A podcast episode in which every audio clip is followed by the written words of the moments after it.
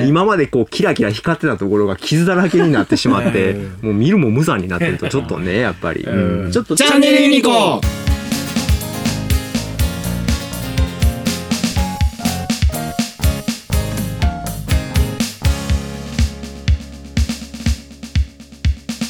そうすると、お互いに、お互いをちゃんと消し合う。はあはあな消し合いながら、発砲しながら、どこにでも入っていく。あーはあはっていう構造なので、これを2つ両両方使うことによって、めっちゃ効率的に掃除ができるんですね。おー汚れも取れるしえ、で、水垢も取れる。っていう感じですねあなるほどですね。はいあやっぱそういうなんかやっぱお掃除の科学みたいなところは意識されてるってはいはいはい感じですね、それは。はい、そうですね。ほうほうほう葵さんからはいはいコメントいただいてます。はい。メラミンスポンジは素材によってはアウトのものもある。はい、そうです。コーティングが剥げることがそうですね、そうですね。はいえ削るんで、え削るから、結局はね。基本的に削ってるからとですねはい。うんだから、その、よく似た材質のもの、あの、水道のカランとかだったら、裏側をそれでこすってみるんですよ、まず。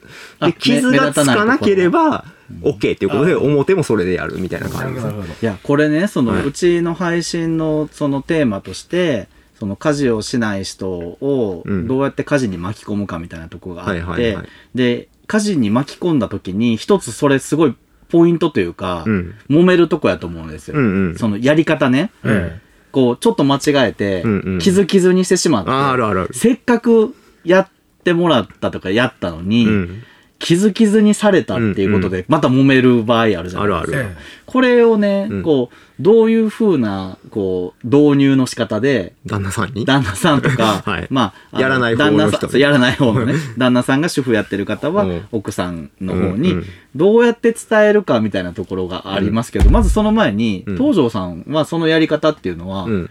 どう、自分で編み出したんですか？えっ、とね、インターネットで調べましたね。汚れ取れないんで、どうしても取れない部分があるんで、どうしようってなった時に、うん。洗剤でいろいろやってみたりとか、スポンジ、メラミン使ったりとかして、落ちない。うんうん何があるんだろうって、もう科学の力を借りるしかないと。ああ、うんそう。ですね。僕も、その、あの、僕焦げ付きなんですけどうん。ね。うんうんうん焦げ付きのを落としたいっていう時に、うんやっぱ力じゃ落ちないんですよね。うんで、YouTube で調べたら、チャンネルユニコがよかったらいいねとチャンネルのフォローをお願いします。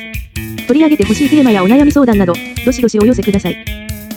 うんやっぱり科学の力で落とすみたいなところうんがあってですね。あの、ああ、科学ってすいいなと思うんですけど、あの、ただ今さ、先ほどの藤原さんのね、うん。やっぱ傷傷にされてしまうとか、変な風に掃除しちゃうっていうことはあるじゃないですか。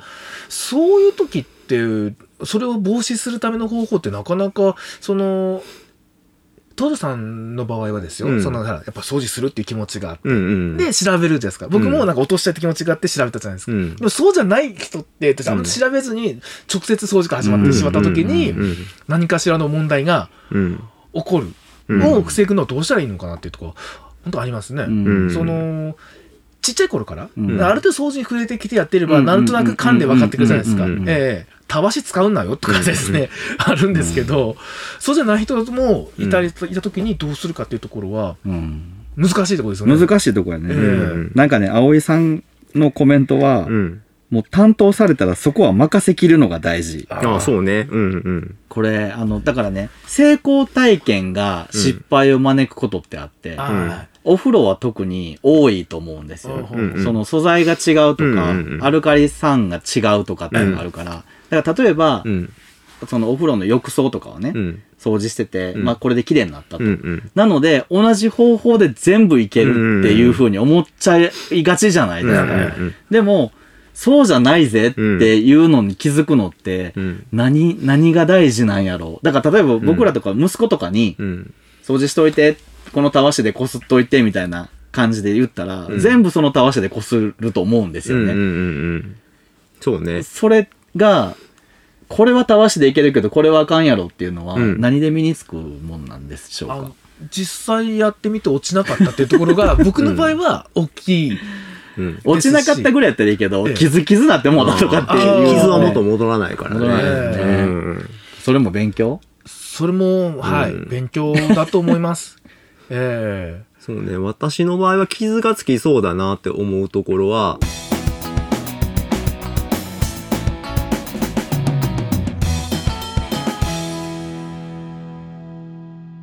メラミンスポンジを使う前に、あの、自分の爪でやりますね。爪。はい。水垢とかがこびりついてる時って、爪でコシコシコシコシあ、そういうことね。やると爪って柔らかいじゃないですか。大体取れるんだけど、傷はつかないんですようんね。傷の場うん合、あの、爪でやると。それでやってみて、大丈夫っていうところはもう爪で一生懸命やります。爪削れますけどね。あはい。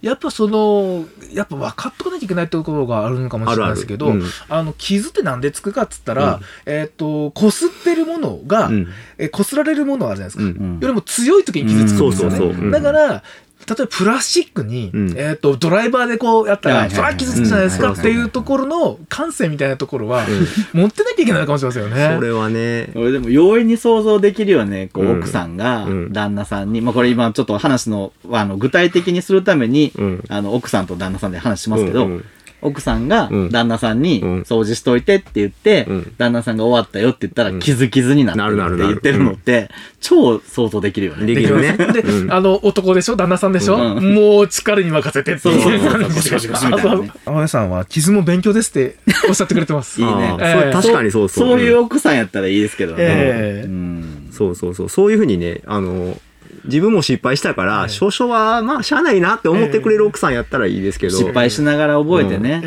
んで、リフォームのお金はちゃんと出してね、みたいなね。ただまあ、程度によりますよね。まあね今までこう、キラキラ光ってたところが傷だらけになってしまってえ、もう見るも無残になってると、ちょっとね、やっぱり。うんちょっとだから、目立ちそうなところっていうのは、慎重に。そうですね。そうですねはいより柔らかいもので洗ってみて。そうですね。まずは柔らかいものからスタートしましょうっていそううことで。そうそうそうええそう。チャンネルユニコーン